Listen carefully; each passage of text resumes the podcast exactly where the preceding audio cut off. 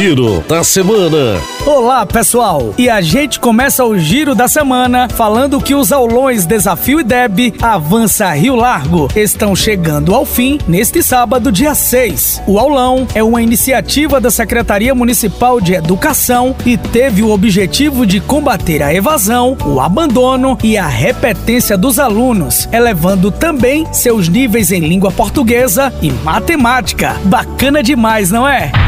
E você já está sabendo do Centro de Atendimento e Tratamento Pós-Covid aqui em Rio Largo? Agora as vítimas desse terrível vírus podem contar com assistência de excelência e especializada nesse tratamento, com profissionais super cuidadosos. Continuamos ofertando mais de 20 especialidades para nossa gente e o funcionamento segue das 8 às 16 horas no centro da cidade.